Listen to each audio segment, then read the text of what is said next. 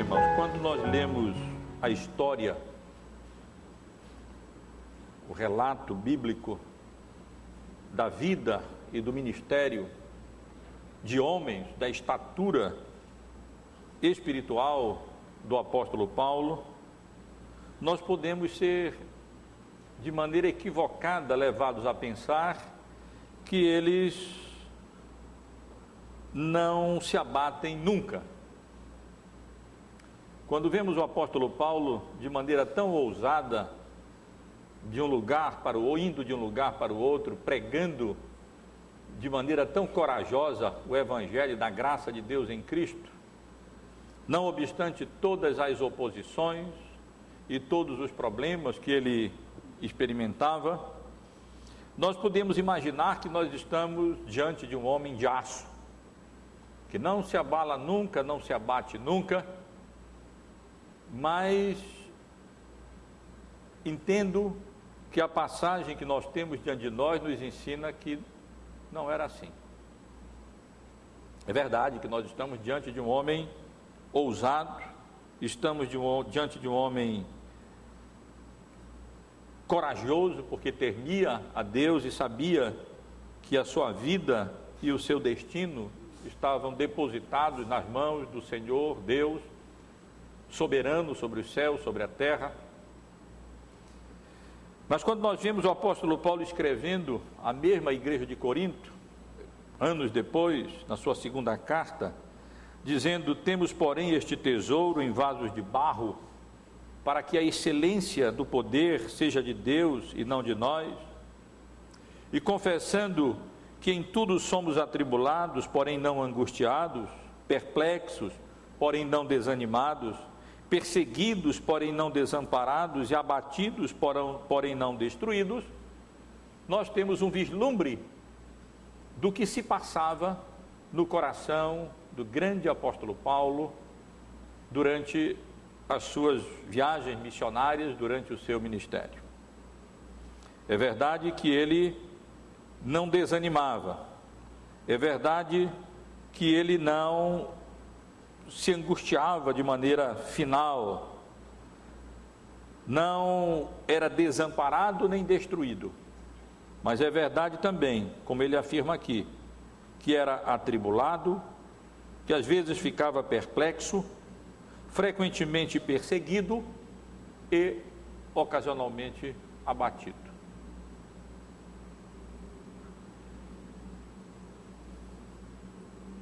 O contexto geral em que essa porção que eu li se encontra, os irmãos estão afeiçoados porque estão acompanhando essa exposição que há quase um ano e meio estamos realizando no livro de Atos dos Apóstolos. E os irmãos sabem que estamos acompanhando o apóstolo Paulo na sua segunda viagem missionária e que na realidade nós estamos aqui já no, no finalzinho dessa sua grande segunda viagem, importante segunda viagem missionária, quando ele, saindo de Antioquia da Síria, a igreja mãe ali, base das obras missionárias de Paulo, primeiro com Barnabé e depois com Silas, Timóteo e Lucas, temos acompanhado como o apóstolo Paulo passou pela Galácia, finalmente foi dirigido à Europa e, conduzido pelo Espírito Santo, de maneira graciosa, pregou o Evangelho na cidade de Filipos, na cidade de Tessalônica, na cidade de Bereia, na cidade de, de, de Atenas e, finalmente, vemos aqui o apóstolo Paulo chegando na, na, chegando na grande e importante cidade de Corinto. A cidade de Corinto era, nós podemos dizer, para a realidade da época, uma metrópole. Na, na, nesse momento, em torno desse momento, a cidade de Corinto, de Corinto, dizem os historiadores, tinha uma habitação de provavelmente mais de 200 mil habitantes. Ela estava localizada a cerca de 80 quilômetros a sudoeste da cidade de Atenas, aonde, de onde o apóstolo Paulo tinha vindo. e ficava localizada numa posição bastante estratégica, num pequeno istmo de cerca de 5 quilômetros apenas, que separava o continente ali, a Grécia, a Caia lá em cima, da península, a Macedônia lá em cima, da península do Penepoleso, aonde ficava a província da Acaia. E nessa posição estratégica, Corinto era, estava localizada numa verdadeira encruzilhada, tanto numa via norte-sul, de quem se dirigia da península para o continente, do continente para a península, como também do oriente para o ocidente. Porque o que acontecia era que, para evitar a jornada de navio de mais de trezentos e tantos quilômetros pelo sul, rodeando o sul da península do Penopoleso, é, muitas vezes os navios se dirigiam ali até aquele pequeno istmo, tinha um porto de um lado, do ocidente, no mar Egeu, e então eles descarregavam as cargas do navio, que através de rampas móveis eram transportados até o outro lado do istmo, de, quase, de cerca de quase 5 quilômetros, para um outro porto no lado ocidental, ali já no mar Adriático, e dali então eles continuavam a viagem. Talvez algum irmão possa pensar, era muito trabalho para evitar 320 quilômetros de viagem ali pelo sul do Peloponeso. Mas na verdade, na época, as viagens de navio eram muito mais perigosas. E naquela região toda era preferível eles fazerem isso. E dizem que na época de Nero até tentou-se construir um, um, canal para facilitar a, facilitar a travessia, mas isso não aconteceu veio acontecer apenas no século passado, no século XIX, quando na realidade se construiu esse canal, através do qual os navios passam cruzando do mar Egeu para o mar Adriático. Essa informação é relevante para nós percebermos que Corinto funcionava ali, vivia grande parte da vida da cidade de Corinto eh, era voltada para o mar, para o comércio, para aqueles portos localizados de um lado da cidade, do outro lado da cidade, ligando os dois mares, Egeu e Adriático.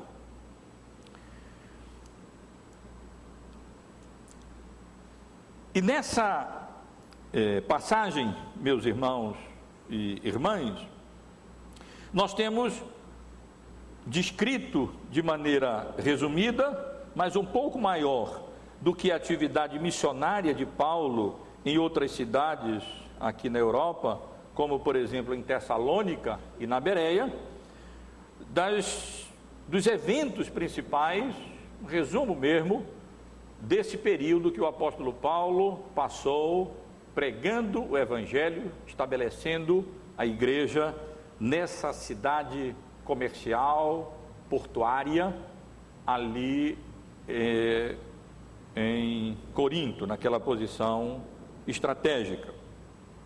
E eu quero chamar a atenção dos irmãos, em primeiro lugar, nos três primeiros versículos, os irmãos podem acompanhar, para, como eu regularmente tenho feito, as circunstâncias é, que determinaram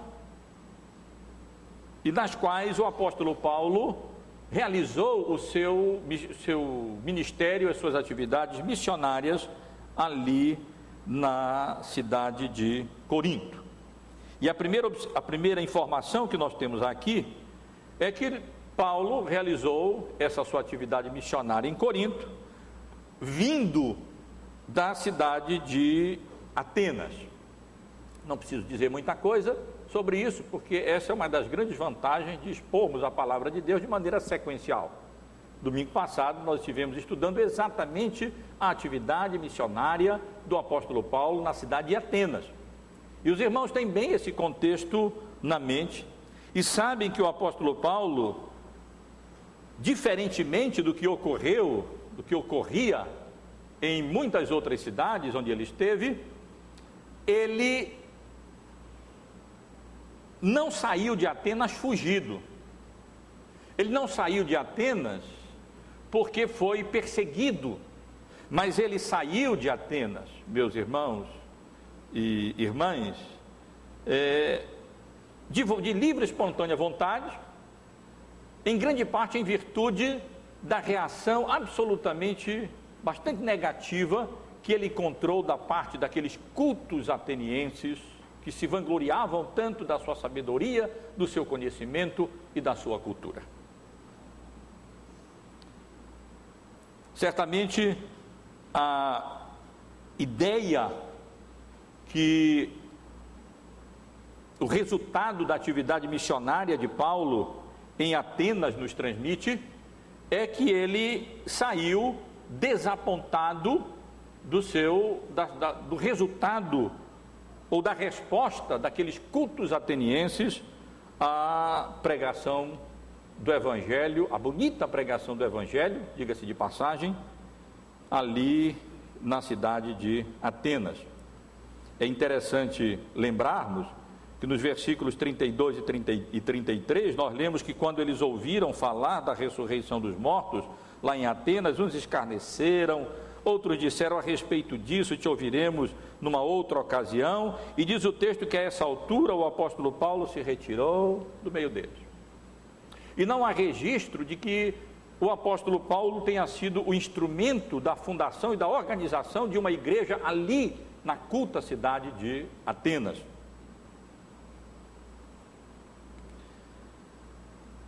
A outra informação que temos para entendermos melhor as circunstâncias da obra missionária do apóstolo Paulo em Corinto é, e vale a pena nós ressaltarmos aqui, o, alguma coisa mais acerca daquela cidade aonde o apóstolo Paulo estava chegando. Era a grande cidade de Corinto. Se Atenas era uma cidade culta, conhecida e famosa pelos, pela sua cultura grega, pelas suas artes. Corinto era famosa, primeiro por ser uma grande cidade comercial, em função da sua posição estratégica, como eu já procurei ressaltar, mas também Corinto era conhecida pela sua imoralidade, como não é difícil acontecer em cidades portuárias onde há muita movimentação de, de, de navios, é comum isso acontecer. E a cidade de Corinto era tão famosa pela sua imoralidade que o verbo que existe no grego, que nós poderíamos dizer corintianizar ou alguma coisa assim, significava é, agir com imoralidade ou, ou ser imoral. E o outro substantivo derivado da mesma palavra grega para, para Corinto, é, Corintiastes, no grego, era utilizado para designar uma prostituta. Os irmãos têm uma ideia da terrível fama no que diz respeito à, à, à ética, a má ética, má conduta, a imoralidade e a lascívia mesmo que imperavam ali na cidade de Corinto. E a razão não era apenas porque Corinto era uma cidade portuária, mas também porque ali na cidade de Corinto ficava o templo da grande deusa do amor, Vênus, também conhecida como é,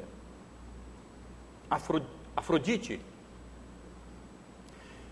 E diz o texto que em determinadas épocas da história de Corinto, não exatamente nessa época em que Paulo estava ali realizando seu ministério, chegou a, a habitar a cidade de Corinto chega, cerca de 10 mil prostitutas cultuais.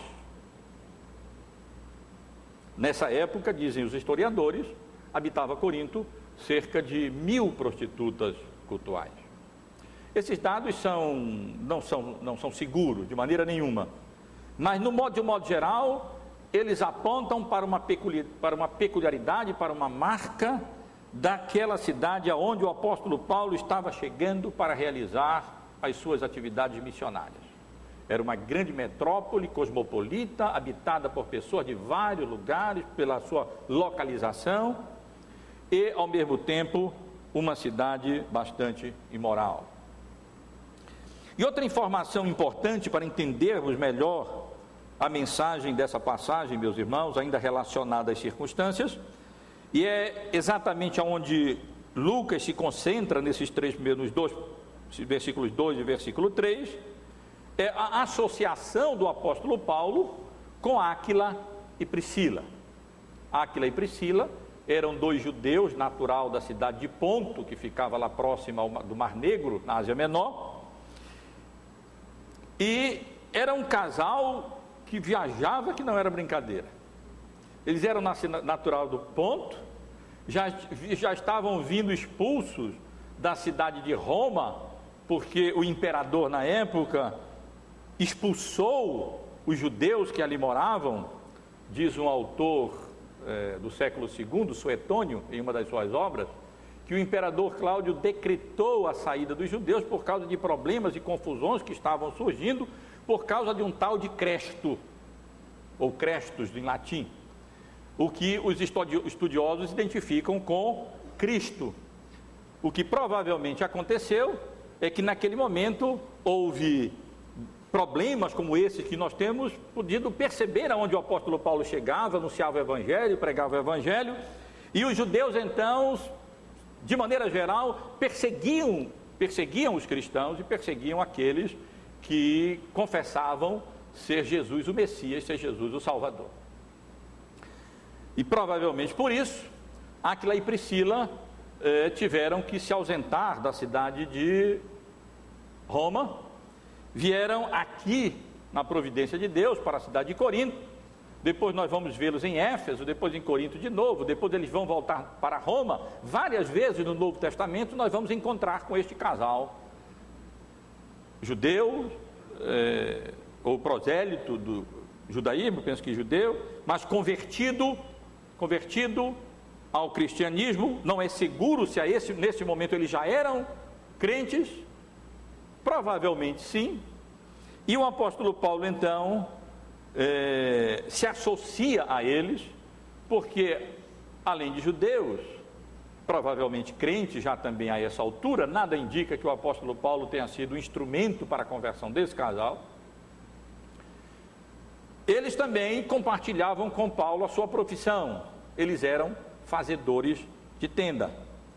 E diz o texto então que Paulo, chegando em Corinto, Deus, na sua providência, colocou Áquila e Priscila no seu caminho, e ele então é, passou a morar com eles e a trabalhar com eles, para assim garantir o seu sustento e ali poder pregar o Evangelho, assim poder anunciar o Evangelho.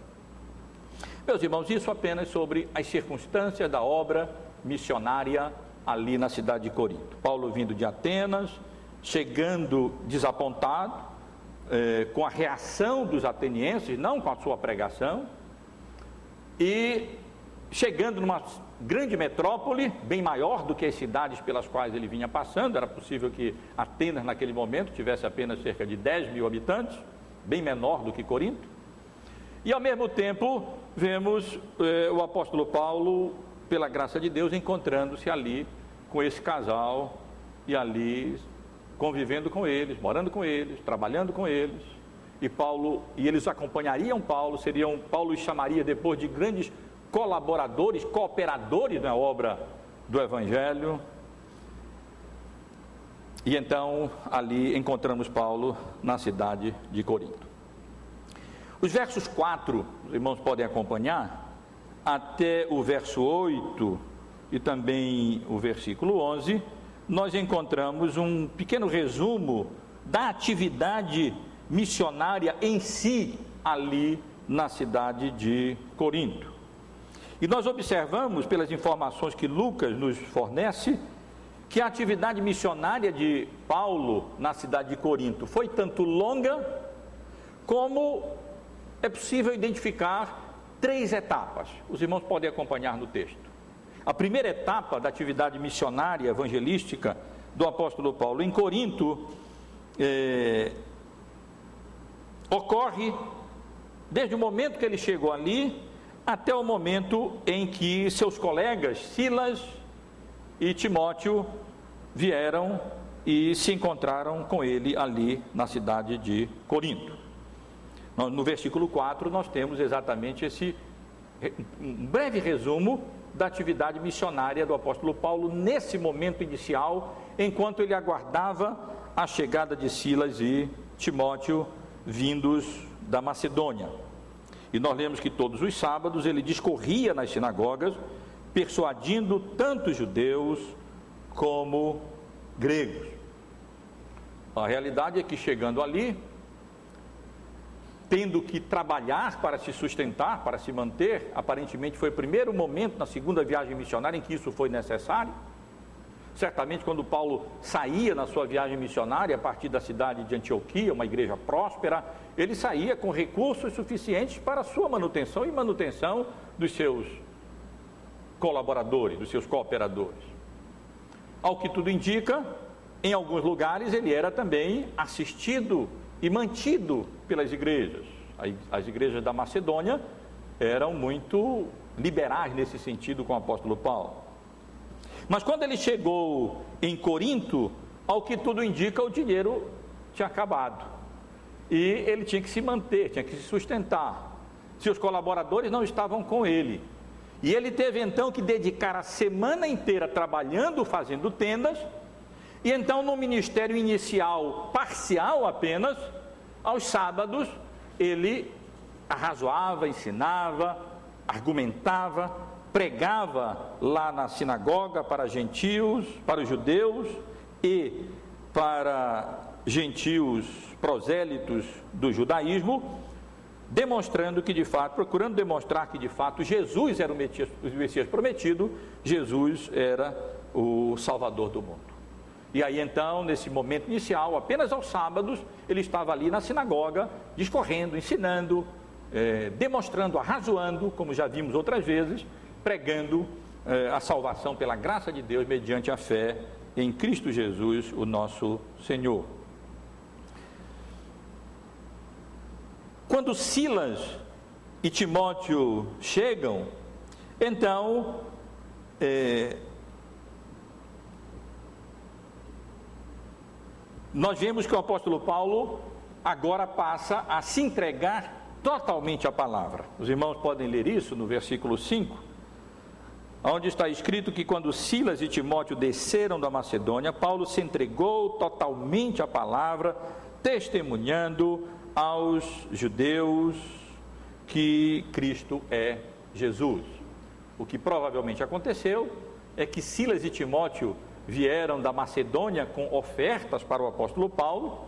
Se os irmãos forem ler a carta aos Filipenses, vão ver o apóstolo Paulo fazendo referências às ofertas que ele recebeu da igreja da Macedônia, da igreja de Filipos, da igreja de Bereia, provavelmente, e ali os irmãos encontram referências muito interessantes do apóstolo Paulo acerca da atitude dele quanto a isso. Lá no último capítulo da carta aos Filipenses, o apóstolo Paulo diz assim: Alegrei-me sobremaneira no Senhor, porque agora, uma vez mais, renovastes a meu favor o vosso cuidado, o qual também já tinhais antes, mas vos faltava oportunidade. Digo isto não por causa da pobreza, porque aprendi a viver contente em toda e qualquer situação, tanto sei ser humilhado, como também ser honrado, de tudo e em todas as circunstâncias já tenho experiência, tanto de fartura como de fome, assim de abundância como de escassez. Tudo posso naquele que me fortalece. E no verso 14 ele diz: Todavia fizestes bem associando-vos na minha tribulação. Se os irmãos continuarem lendo, verão que o apóstolo Paulo vai falando exatamente dessa, de uma oferta que ele havia recebido da igreja da Macedônia.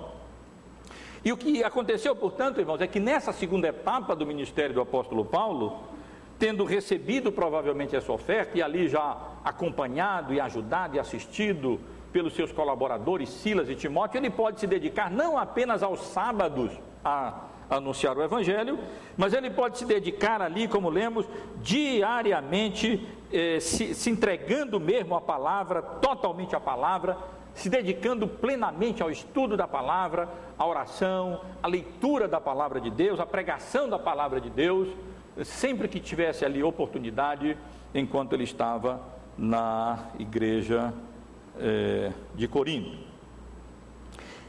A terceira etapa do ministério de Paulo na cidade de Corinto ocorreu em, como consequência da reação negativa dos judeus ali na sinagoga aonde Paulo vinha ensinando e onde Paulo vinha pregando. Nós lemos no versículo 6 que opondo-se eles, ou seja, os judeus ali na sinagoga, e blasfemando, sacudiu Paulo as vestes e disse-lhes: Sobre a vossa cabeça o vosso sangue, eu dele estou limpo, e desde agora vou para os gentios. E então, meus irmãos, em virtude dessa reação negativa dos judeus, o apóstolo Paulo eh, deixa de ir para a sinagoga, não sem antes demonstrar a seriedade da atitude negativa e mesmo blasfema dos judeus, provavelmente estavam dizendo o que não deveriam dizer acerca de Cristo, o Salvador, a segunda pessoa da Trindade. E então o apóstolo Paulo, num gesto simbólico, ele sacode as suas vestes, como que para sacudir o pó da sinagoga e deixar aquelas pessoas ali com o peso da responsabilidade de terem rejeitado o anúncio gracioso da salvação do Evangelho que Paulo havia feito ali durante dias seguidos, semanas provavelmente seguidas, na sinagoga lá na cidade de Corinto.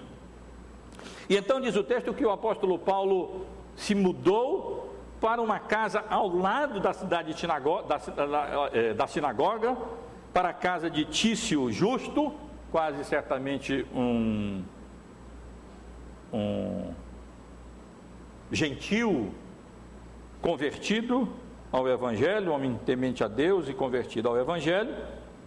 Lemos isso no versículo 7. Saindo dali, entrou na casa de um homem chamado Tício Justo, que era temente a Deus, a qual era contígua eh, à sinagoga.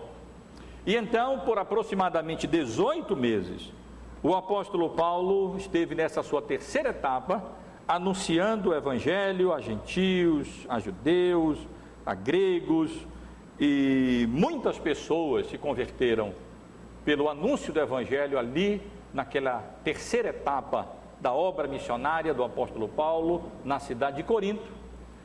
E, ironicamente, inclusive o chefe da sinagoga, o principal da sinagoga, Crispo, também creu no Senhor com toda a sua casa, se converteu, juntamente com ele várias outras pessoas que foram é, batizadas e ingressaram no corpo de Cristo, fazendo parte da nova dessa da igreja é, do Senhor Jesus.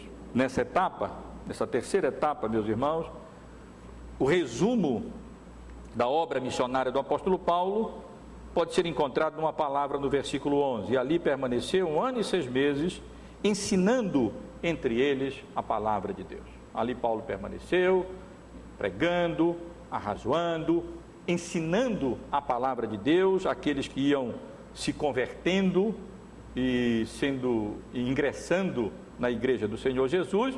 E através desse anúncio, dessa pregação, muitas pessoas, como vimos, iam pela misericórdia e pela graça de Deus sendo alcançados pelo Evangelho, crendo e fazendo parte do corpo do Senhor Jesus. Os versos 9, nos versos 9 e 10, nós temos o registro de uma visão que o apóstolo Paulo teve nessas circunstâncias quando ele estava ali pregando o evangelho na cidade de Corinto. É um tanto incerto, incerta a ocasião da visão. É possível que, quando eu digo em certa ocasião, eu quero dizer em certa ocasião em relação a esse fruto do ministério missionário registrado aqui no versículo 8. Se nós formos simplesmente seguindo a leitura, nós lemos aqui no versículo 8: Mas Crispo, principal da sinagoga, creu no Senhor com toda a sua casa. Também muitos dos coríntios, ouvindo, criam e eram batizados. Aí depois, teve Paulo durante a noite uma visão em que o Senhor lhe disse: Não temas, pelo contrário, fala e não te cales, porquanto eu estou contigo, e ninguém ousará fazer-te mal, pois tenho muito povo nesta cidade. Tendo assim, nós podemos pensar que eh, primeiro houve essa conversão aqui das pessoas, de Crispo, e então depois o apóstolo Paulo teria a visão. Poderia ser assim. Mas pode ser que aqui no versículo 9 nós tenhamos apenas, eh, versículo 9, essa visão no versículo 9 e 10 ela seja anterior a esse registro no versículo 8 dos frutos do trabalho missionário do apóstolo Paulo na igreja de Corinto. É possível que Paulo tenha mencionado, que Lucas tenha resumido aqui esses frutos positivos do trabalho missionário no versículo 8, porque ele mencionou Crispo da sinagoga e logo no versículo 7 ele tinha falado que Paulo tinha saído da sinagoga para a casa de Tício Justo. E aí, como ele mencionou que Paulo tinha saído da sinagoga, é, é, rejeitado ali mesmo, entregue e se dedicado agora aos gentios, saído da sinagoga e indo, passando a se reunir na casa de Tício, pode ser que ali, então ele fez essa menção de que Crispo, o principal da sinagoga, veio a se converter, e então ele acrescentou logo, mencionando é, de maneira adiantada os frutos do apóstolo, da obra missionária do apóstolo Paulo ali na cidade de é, Corinto. Agora, quanto à visão em si, é, meus irmãos,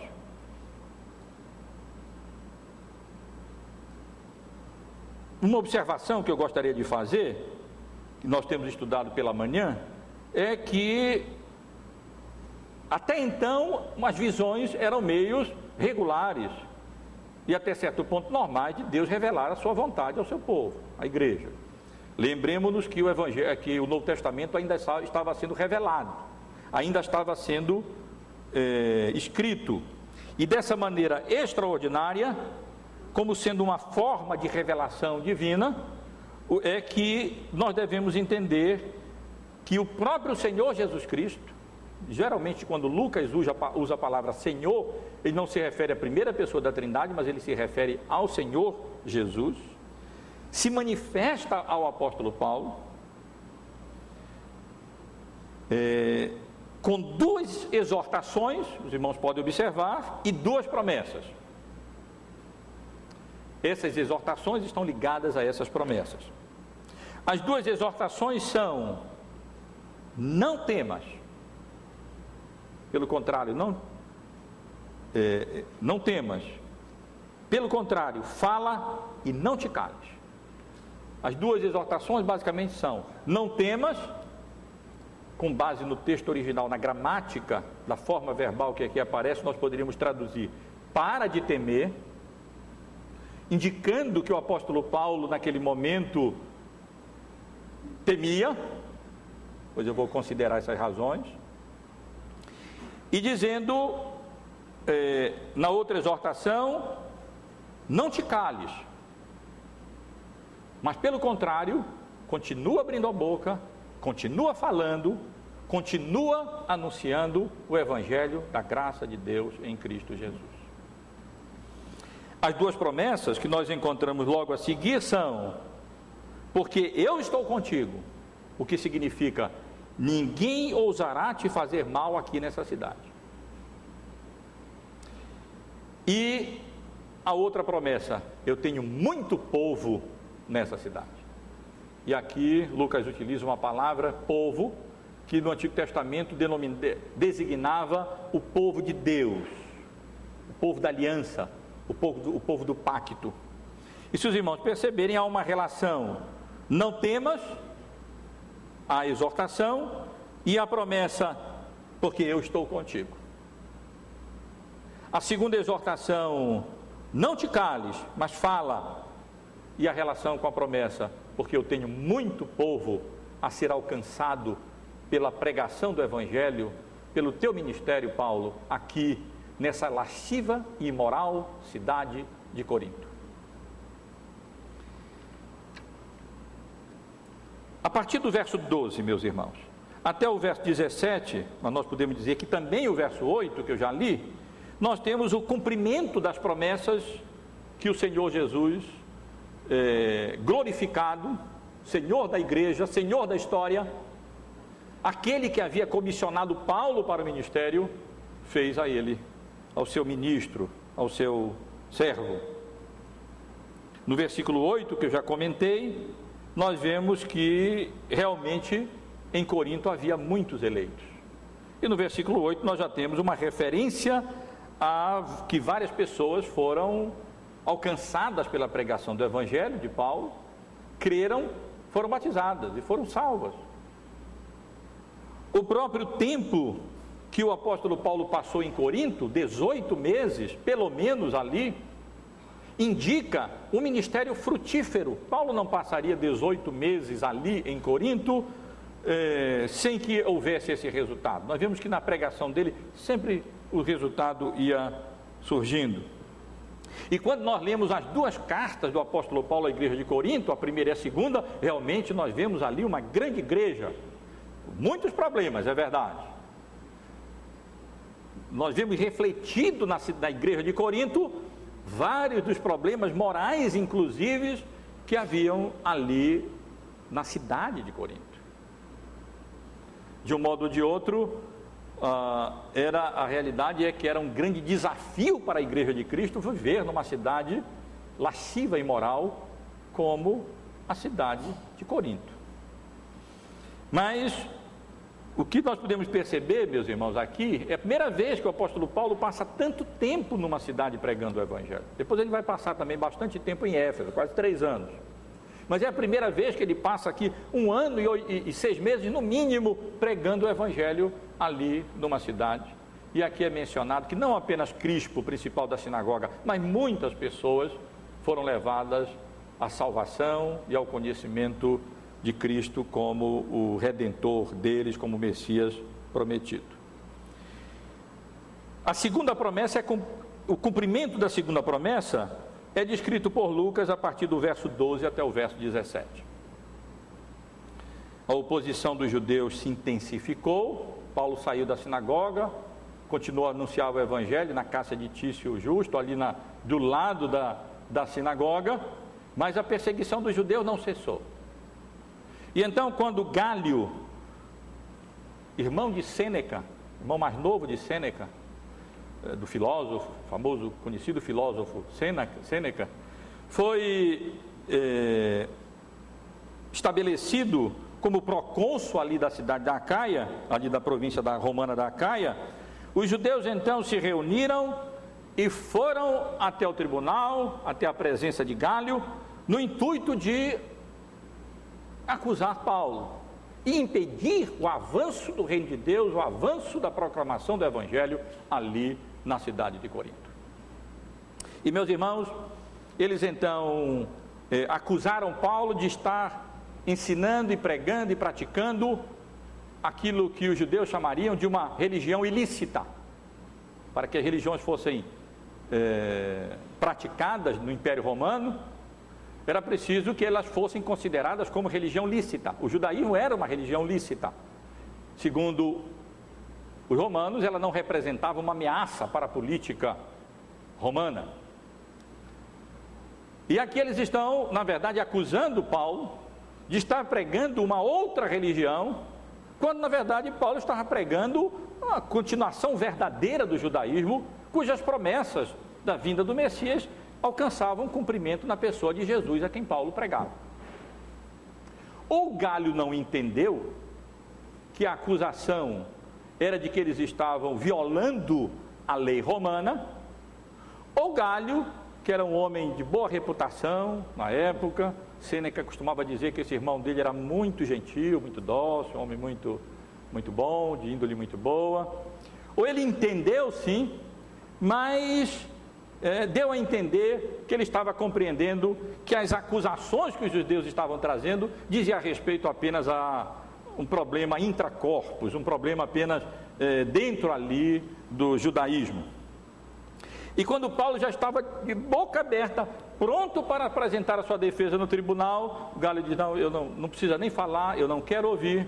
Dispersou o tribunal, não aceitou essa acusação e pela misericórdia e pela graça de Deus foi usado ali como instrumento para o cumprimento dessa promessa de Jesus ressuscitado a Paulo: ninguém vai te fazer mal aqui na cidade de Corinto.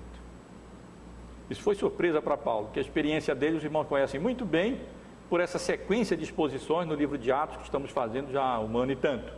Era perseguição em cima de perseguição, prisão, apedrejamento, chibatadas, sofrimentos, mas aqui o Senhor deu um alívio para o apóstolo Paulo naquele momento particular da realização do seu ministério. Meus irmãos, eu quero eh, passar para a fase final dessa mensagem, procurando aplicar, e eu quero me concentrar nessa aplicação, naquilo que eu entendo ser a lição principal que ela nos dá, que essa passagem nos transmite. Há várias lições aqui que nós poderíamos destacar. Continuamos aprendendo como a pregação tinha um papel predominante. Paulo passou esse tempo todo ali pregando, convencendo, ensinando o Evangelho, focalizando especialmente na pessoa de Cristo Jesus como o cumprimento das promessas de Deus no Antigo Testamento, como Messias prometido para o povo de Israel.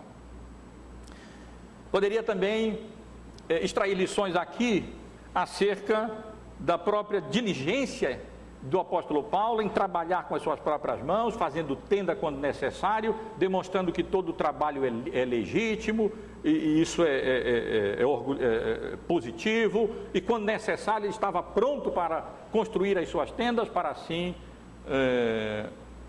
garantir o seu sustento e continuar pregando o Evangelho. Poderíamos extrair lições também acerca de como foram importantes aqueles apoios de Silas, de Timóteo e das próprias igrejas da Macedônia, liberando Paulo para que ele pudesse então, com mais tempo e desempenho, com mais tempo, desempenhar melhor o seu ministério ali, se dedicando integralmente à palavra de Deus. Mas, meus irmãos, eu quero chamar a atenção especialmente, vejam que Lucas, como um, um, um bom escritor, historiador, inspirado pelo Espírito Santo, a cada etapa do relato da obra missionária do apóstolo Paulo, ele vai é, chamando atenção e enfatizando aspectos especiais dessa, desse avanço do Evangelho pela pregação da palavra em direção aos confins da terra. E dessa maneira, focalizando um aspecto numa viagem, numa, numa, na obra missionária em uma cidade, outro aspecto em outra cidade, outro aspecto em outra cidade, Lucas, o historiador inspirado, ele vai nos dando uma visão geral desse avanço do reino de Deus através da pregação em direção aos confins da terra. Apenas aqui, durante essa segunda viagem missionária, nós já vemos como Lucas se concentrou, por exemplo, em Filipos, no, na, na graça soberana de Deus, na soberania de Deus, tanto na obra da providência, os irmãos devem lembrar, como na obra da redenção. Os irmãos devem lembrar como Deus dirigiu todos os acontecimentos para que Lídia tivesse ali na beira daquele rio, Paulo tivesse ali na beira daquele rio. Ressaltei isso quando expus essa passagem, para que então, dentro dessa obra da providência soberana de Deus, naquele momento o evangelho pudesse ser anunciado. E os irmãos lembram também como a conversão de Lídia é explicada por Lucas em termos de o Senhor lhe abriu o coração. E aqui em Filipos, também na conversão do carcereiro, Lucas ressalta especialmente a soberania de Deus na obra da providência e na obra da conversão. Quando Paulo chega em Tessalônica e o evangelho é anunciado ali, os irmãos veem que Lucas, de maneira seletiva, ele se concentra na estratégia missionária de Paulo e na mensagem que o apóstolo Paulo pregou, fundamentada na Bíblia, expondo, arrazoando, e cujo conteúdo era especialmente Cristo, a sua humilhação e a sua exaltação e a sua ressurreição. Ele focaliza então a, a mensagem. Quando o apóstolo Paulo prega em Bereia, Lucas seleciona os eventos e ele ressalta especialmente a recepção da mensagem, não mais a pregação em si, não mais a soberania de Deus na obra da salvação, mas aquela resposta tão bonita, a genuína nobreza dos crentes de Bereia, que de mente aberta puderam ouvir o Evangelho com interesse, com atenção, e então consultaram as Escrituras para ver se as coisas eram de fato assim. Em Atenas, como nós vimos no domingo passado, nós vemos Lucas ressaltando ah, não apenas aquela primeira mensagem transmitida, registrada no Novo Testamento, a única, a cristão, a, a, a pagãos cultos, mas nós vemos a ênfase seja, sendo dada especialmente na dificuldade dos sábios, segundo esse mundo, em se submeterem à pregação do Evangelho. Eram tão cultos, quanto a cultura, quanto a arte, quanto a arte, quanto conhecimento a cidade de Atenas exibia, mas, mas tiveram uma resposta tão pobre ao anúncio do Evangelho da graça salvadora em Cristo Jesus, o nosso Senhor. Aqui, meus irmãos, na cidade de Corinto, parece que a ênfase de Paulo não é na soberania de Deus nesse sentido, tanto, nem na estratégia missionária ou na pregação, nem na resposta positiva em Bereia ou negativa na cidade de Atenas, mas sim no mensageiro. Parece que Lucas chama atenção aqui para o mensageiro. É evidente que Lucas não pode e não deve, não poderia nem deveria penetrar no coração, nos sentimentos do mensageiro, do apóstolo Paulo, como o próprio Paulo faz na sua segunda carta à igreja de Corinto. Já estudamos a segunda carta, os irmãos sabem que é a carta mais pessoal do apóstolo Paulo, onde ele escancara o seu coração e fala das suas lutas, das suas dificuldades, mas também das suas alegrias, da sua fidelidade, do seu ministério sofrido, é ali que nós lemos que ele, diz, ele dizendo que temos esse, esse tesouro em vaso de barro, para que a excelência do poder seja de Deus e não de nós. Mas as informações históricas, objetivas que Lucas oferece, nos fornece aqui, quando nós comparamos com as duas cartas do apóstolo Paulo à igreja de Corinto, elas parecem indicar o seguinte, meus irmãos, e para isso eu queria chamar a atenção dos irmãos hoje à noite. Elas parecem indicar que o apóstolo Paulo chegou em Corinto abatido. Ele mesmo diz na sua primeira carta à igreja de Corinto, no capítulo 2, dizendo: Eu, irmãos, quando fui ter convosco, anunciando-vos o testemunho de Deus, não o fiz com ostentação de linguagem ou de sabedoria, porque decidi nada saber entre vós senão a Jesus Cristo e este crucificado. E no versículo 3 ele diz: E foi em fraqueza, e temor, e grande tremor que eu estive entre vós. Ele está se referindo a essa chegada dele de Atenas para pregar o evangelho ali na cidade de Corinto. E meus irmãos, Paulo tinha carradas de razão, razões para chegar em Corinto abatido. Quer ver? Vejam só. Primeiro, o histórico das perseguições deles dele. Os irmãos têm acompanhado.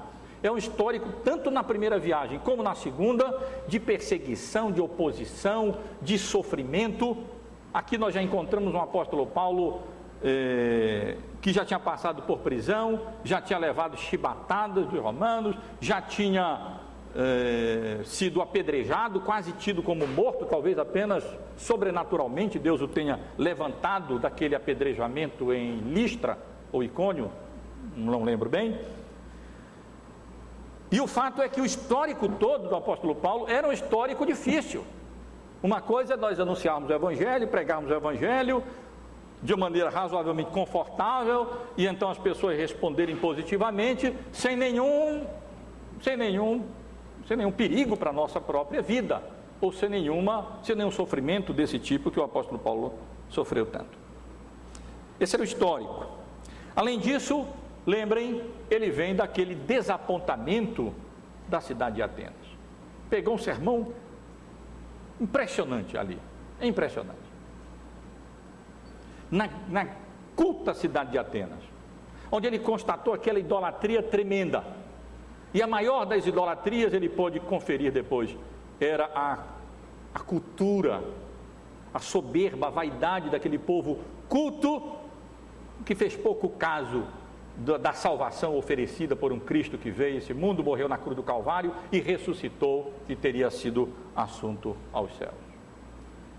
O pior de Atenas era a culturolatria, se nós pudermos chamar assim.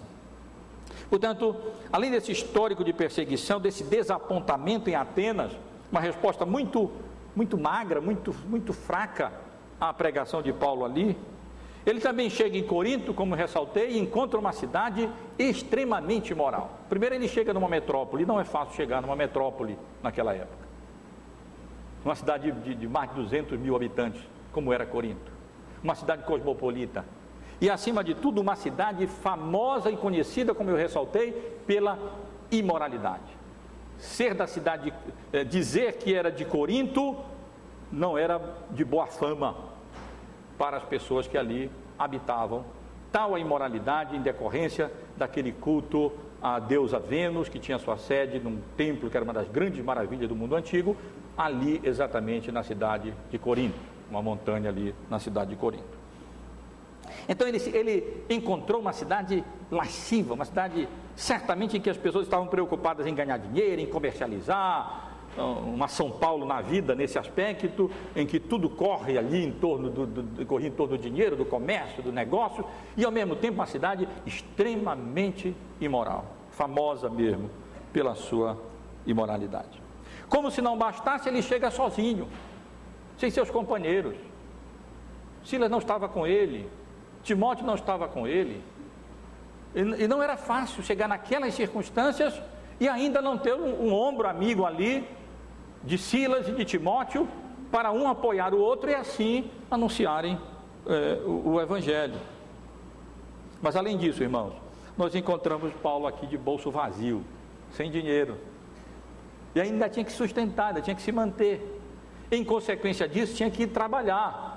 E por isso ele não podia se consagrar integralmente ao ministério, como certamente era o desejo dele e como ele vinha fazendo até então. Na primeira fase, como nós vimos, ele só podia pregar mesmo ali aos sábados é, na sinagoga.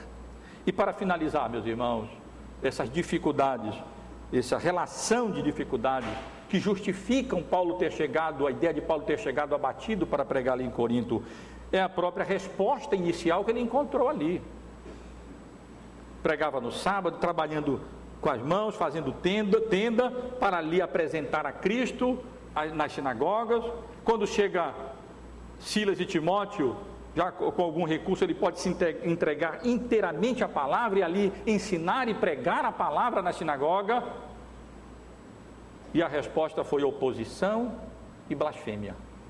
Ao ponto de Paulo dizer ter que balançar as vestes e sacudir o pó das vestes como que dizendo: é, aqui está simbolizada a rejeição séria de vocês ao Evangelho, mas eu também rejeito e parto daqui para anunciar o Evangelho, especialmente agora aos gentios. Então, irmãos, Paulo tinha carradas de razões para chegar ali em Corinto e dizer: Meus irmãos, vocês sabem como eu cheguei entre vós, em fraqueza, em temor e grande tremor. Mas, meus queridos irmãos e irmãs, Lucas ressalta aqui que, como Paulo diria depois, o Deus que conforta os abatidos, chegando para confortar, encorajar e animar o seu ministro. Naquela circunstância, Deus conhecendo muito bem o estado de ânimo e de espírito do grande apóstolo Paulo, em decorrência de todas essas dificuldades, de todos esses problemas, nós vemos aqui também Lucas registrando ah, os, os meios que Deus utilizou para animar, confortar, encorajar o apóstolo Paulo. Em primeiro lugar, Deus proveu Áquila e Priscila para ele. Não tinha Silas, não tinha Timóteo. Mas lá Deus tinha trazido Áquila e Priscila de Roma, utilizando-se daquele decreto do imperador na época, expulsando os judeus, para estarem ali prontos para receber o apóstolo Paulo e Paulo ter aonde morar e ter ainda um meio, um recurso para trabalhar e assim poder se sustentar ali na cidade de Corinto enquanto ele realizava o seu ministério. Não apenas isso, logo depois chega Silas e chega Timóteo e chegam provavelmente com ofertas das igrejas da Macedônia e agora Paulo não precisava mais utilizar a semana inteira trabalhando, fazendo tenda, e como nós vimos, ele podia fazer o que fez, se consagrando mesmo à palavra, ao ensino e à pregação do é, Evangelho, com muito maior disponibilidade para fazer isso. Sem mais a menor condição ou ambiente de continuar realizando o seu ministério na sinagoga, Deus proveu também um outro lugar, vizinha à sinagoga, a casa de Tício Justo, aonde as portas foram abertas e aonde ali o apóstolo Paulo pôde anunciar também o evangelho, pregar o evangelho, e o judeu que ia para a sinagoga passava na porta da casa de Tício Justo e ali dava uma paradinha, e foi assim provavelmente, talvez, que Crispo, até o chefe da sinagoga, se converteu e aceitou a Cristo como Salvador da sua vida. Depois, meus irmãos, vem essa visão altamente encorajadora, aonde de maneira extraordinária, por isso eu chamo atenção para esse fato, porque Lucas registra isso aqui. O Senhor Jesus aparece numa visão a Paulo, como que dizendo: Meu, meu servo Paulo, meu, meu apóstolo Paulo, não temas, pare de temer, não fique receoso, pelo contrário, fala, continue falando, continue abrindo a sua boca, não se cale de maneira nenhuma, porque eu vou lhe encorajar com duas promessas. Primeiro, eu estou contigo, Paulo. Paulo sabia que o Senhor Jesus era com ele. Ele sabia que as obras que vinham sendo realizadas, como Lucas mesmo indica, logo lá nos primeiros versículos desse segundo volume da sua obra, o livro de Atos, é, o livro de Atos conta aquilo que Jesus continuava a fazer através dos seus apóstolos. Era Jesus que estava fazendo todas essas obras através do apóstolo Paulo e dos outros apóstolos também. Mas não custa nada, é, é sempre bom Paulo poder ouvir dali da, da, do Senhor Jesus dizer, dizer: Paulo, eu estou contigo. E dizer eu estou contigo naquela circunstância para alívio dos sofrimentos do apóstolo Paulo significava dizer: aqui nessa cidade ninguém vai te fazer mal. E meus irmãos, isso era um grande alívio para quem vinha de perseguição em perseguição, de fuga em fuga, de prisão em prisão, de chibatadas em chibatadas e de apedrejamento em apedrejamento.